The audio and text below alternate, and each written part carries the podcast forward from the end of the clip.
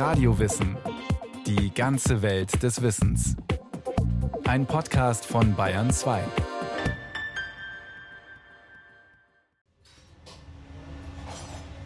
Das Brot und die Butter aus der Bretagne und der Glas Champagner, das ist unglaublich.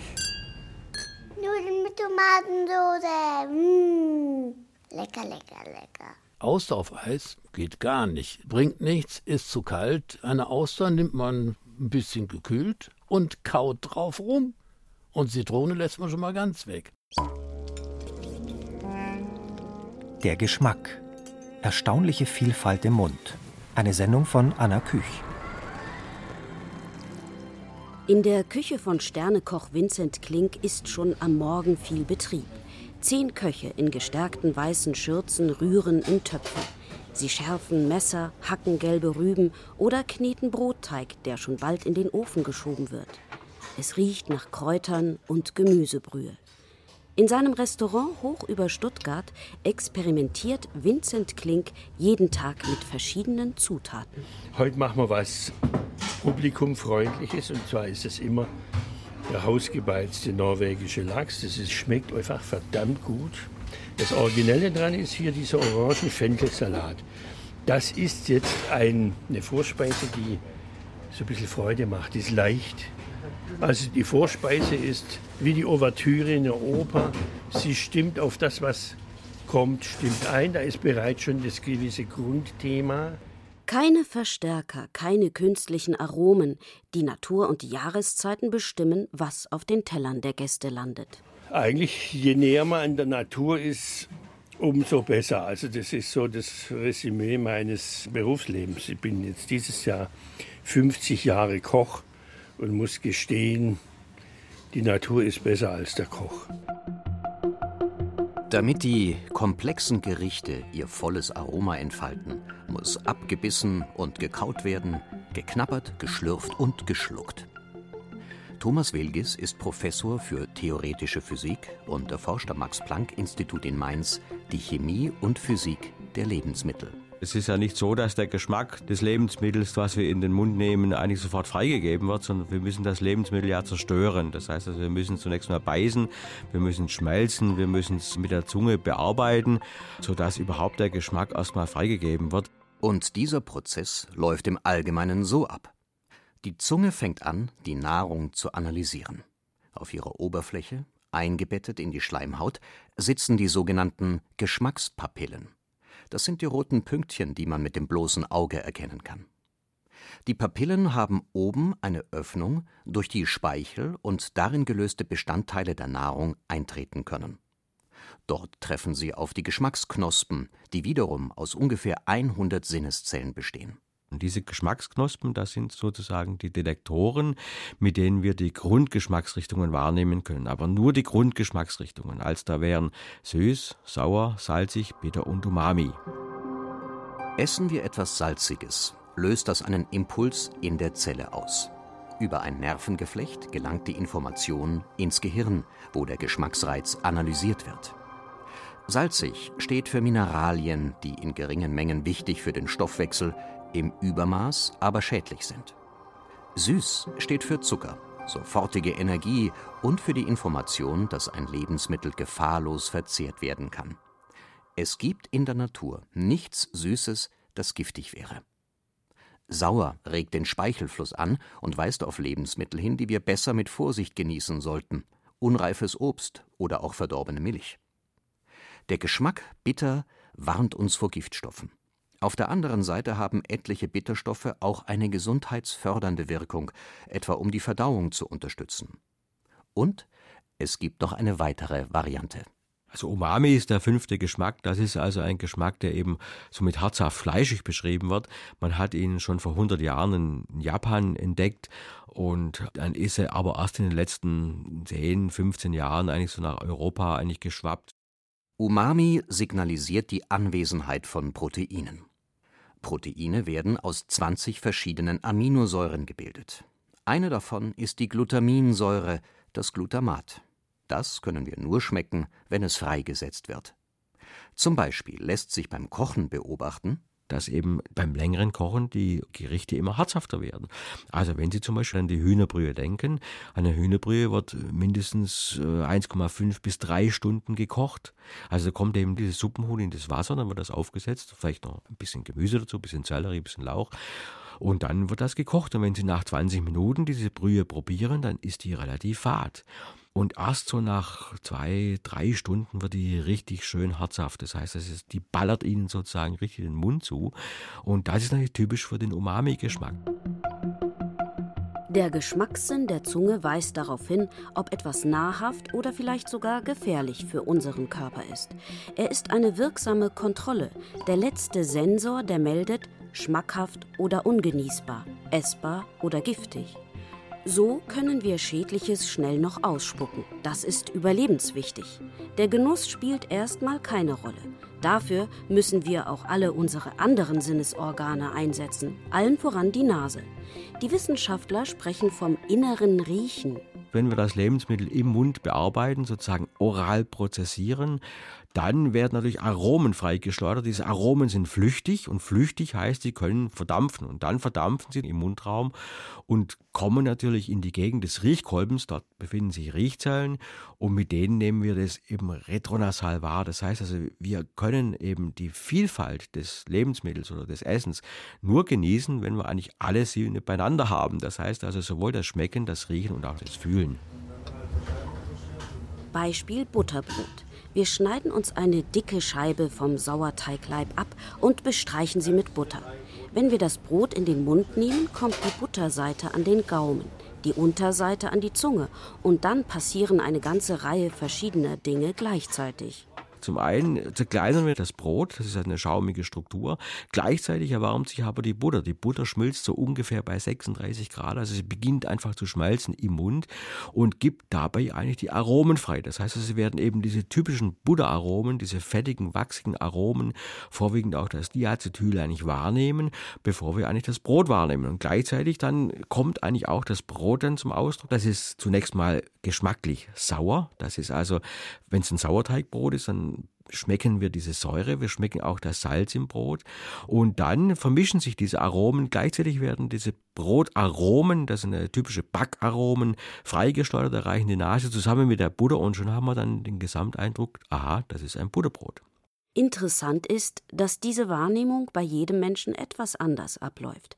In einer großen Studie in Frankreich haben Wissenschaftler festgestellt, dass auch das individuelle Kauen Auswirkungen auf den Geschmack hat. In dieser Untersuchung hat man zum Beispiel einen Normkäse genommen. Das war also eine Fett-Protein-Mischung mit nur genau drei Aromen, die man einfach messen kann und die man eigentlich verfolgen kann.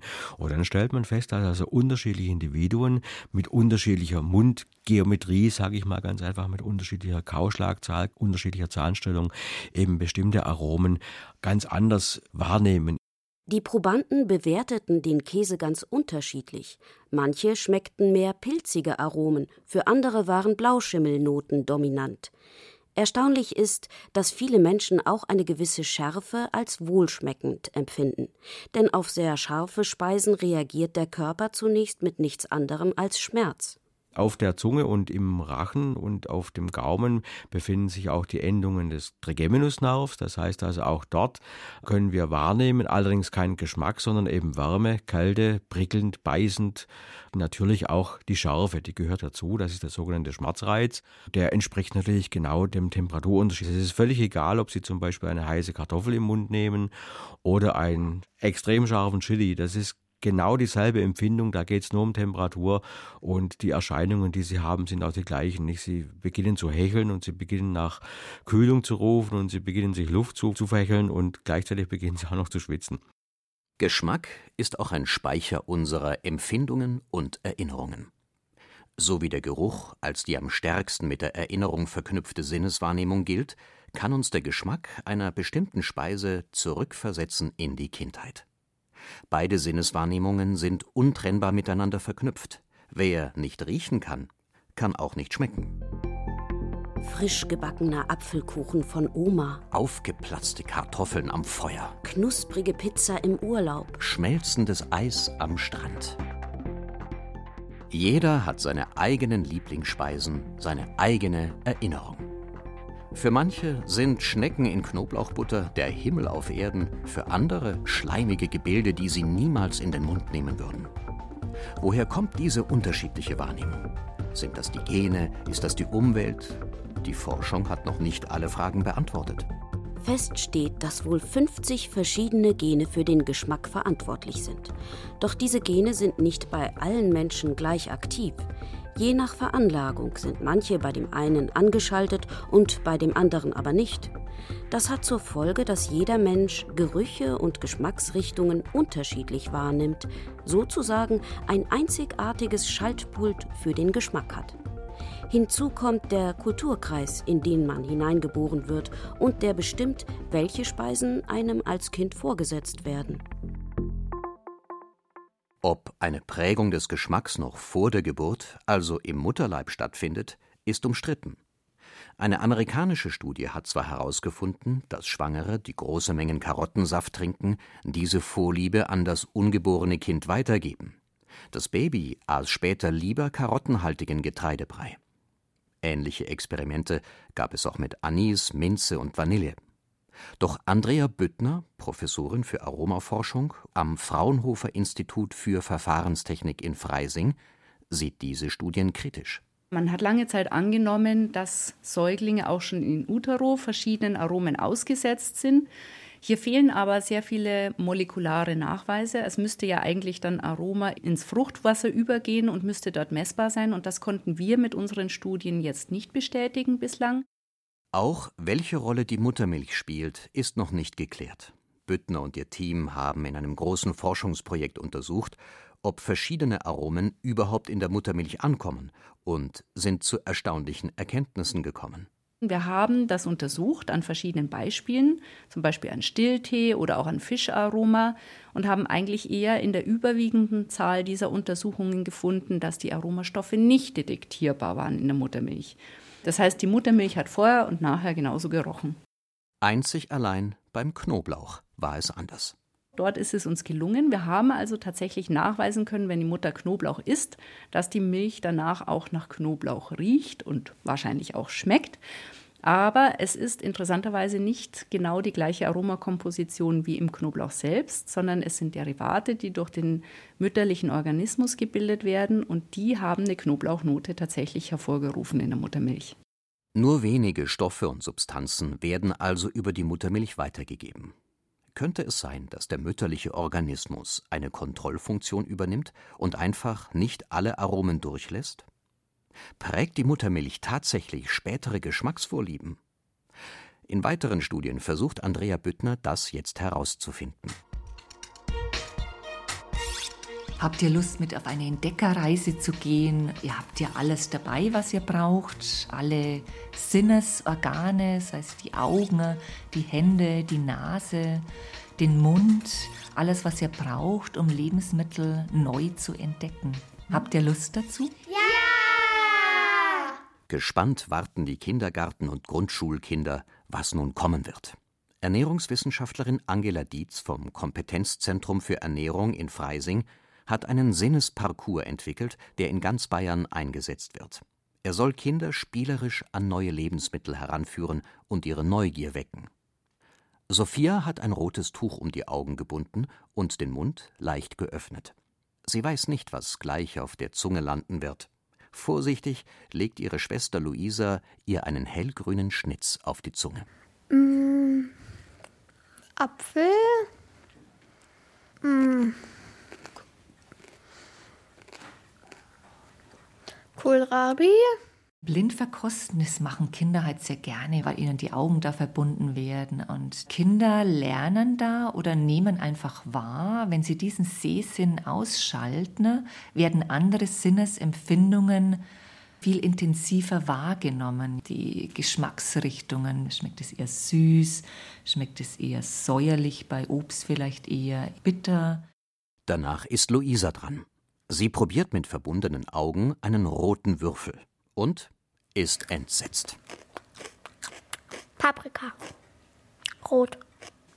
Bah. Luisa spuckt die Paprika aus. Kinder müssen den Genuss von Gemüse erst lernen. Eltern sollten nicht zu früh aufgeben. Acht bis zehnmal im Schnitt müssen sie ein neues Lebensmittel anbieten, bevor Kinder es gern verspeisen. Viele Kleinkinder begegnen neuem Essen ängstlich und lehnen es ab. Da hilft nur Geduld. Denn genauso wie Kinder laufen und sprechen lernen, müssen sie auch schmecken, üben. Da ist es natürlich entscheidend, was dem Kind angeboten wird, wenn es dann am Familientisch mit ist und wie die Rahmenbedingungen auch sind, ja, welches Vorbild die Eltern liefern. Erstmal ist es wichtig, dem Kind einfach so nach und nach die Vielfalt der Lebensmittel anzubieten, in einer entspannten Atmosphäre, in einer ruhigen Atmosphäre, ohne Ablenkung, also dass nicht der Fernseher läuft oder dass nicht telefoniert wird sodass das Kind sich einfach auf die ganz unterschiedlichen Geschmacksrichtungen, die es kennenlernt, konzentrieren kann und das für sich abspeichern kann. Die Vorliebe für Süß ist angeboren. Dennoch sollten Eltern ihren Kindern in den ersten Lebensjahren nicht zu viel Süßes anbieten, sagt Ernährungswissenschaftlerin Dietz.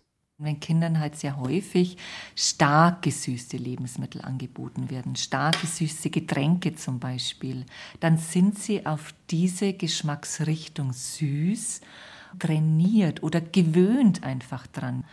Und wenn man ihnen dann vielleicht was anbietet, was als weniger stark gesüßt ist, dann lehnen sie es ab, weil es einfach nicht so intensiv schmeckt und nicht so süß schmeckt.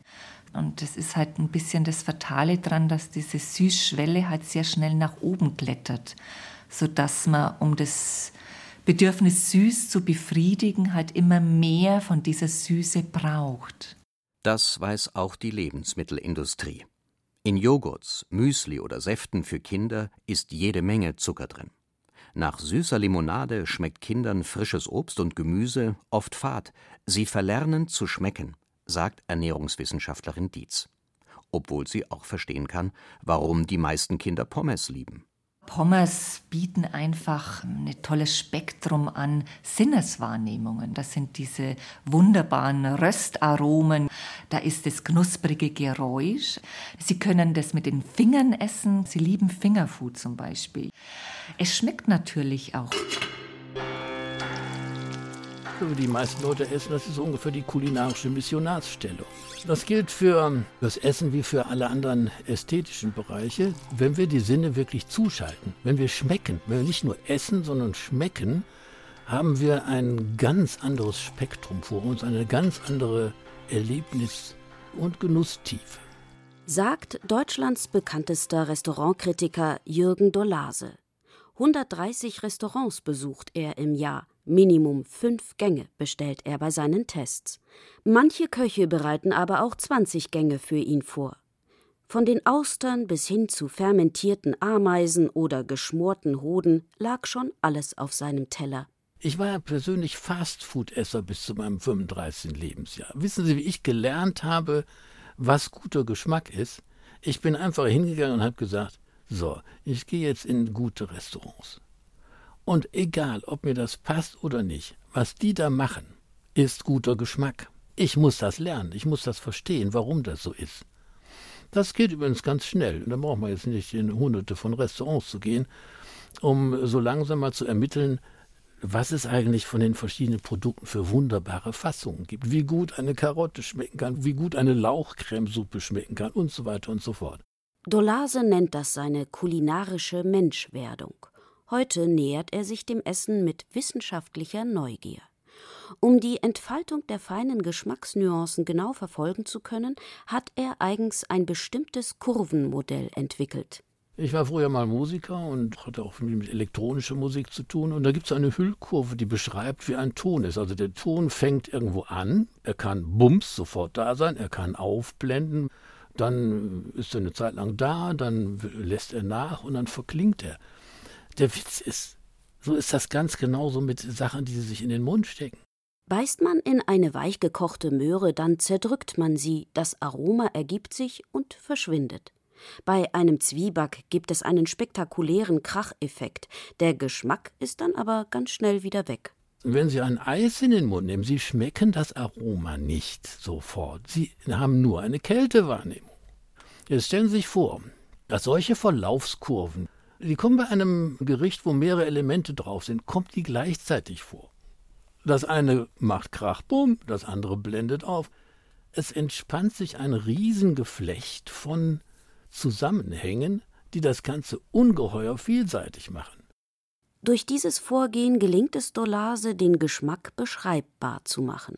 Er spürt im Mund dem Verlauf der Geschmackskurven nach und versucht alle Sinne einzuschalten. Welche Elemente sind vorhanden? Welche Textur hat das Gericht? Wie hört es sich beim Essen an? Wie ist die Konsistenz im Mund? Immer mit dem Ziel, besonders positiven Zusammenstellungen auf die Spur zu kommen. Die Sterneküche spielt mit Geschmack und Aromen, bringt ungewöhnliche Dinge auf den Teller, und das hält länger satt als ein großes Schnitzel mit einem Berg Pommes. Dafür gibt es inzwischen auch wissenschaftliche Beweise. Physiker Thomas Wilges vom Max Planck Institut für Polymerforschung in Mainz. Man hat eine Vielzahl von Aromakombinationen zu erforschen sozusagen auf diesen Tellern und das beschäftigt das Gehirn nicht. Und das ist natürlich etwas, bei dem ihr Belohnungszentrum natürlich sehr, sehr stark anspricht. Sie sind mit so einem Teller viel, viel länger beschäftigt, sie essen langsamer. Das heißt also, es ist insgesamt physiologisch viel wertvoller, so einen Teller zu sich zu nehmen, sich damit stark zu belohnen und dafür auch ein längeres Sättigungsgefühl zu haben. Fest steht, die Vielfalt im Mund ist erstaunlich. Und jeder Mensch schmeckt ein bisschen anders, je nachdem, welche Gene bei ihm aktiv sind, in welchen Kulturkreis er hineingeboren wurde und welche Prägung er durch die Eltern erfahren hat. Sie hörten Der Geschmack. Erstaunliche Vielfalt im Mund von Anna Küch. Es sprachen Ann-Isabel Zilz und Armin Berger. Ton und Technik Cordula Vanschura. Regie Dorit Kreisel. Eine Sendung von Radio Wissen.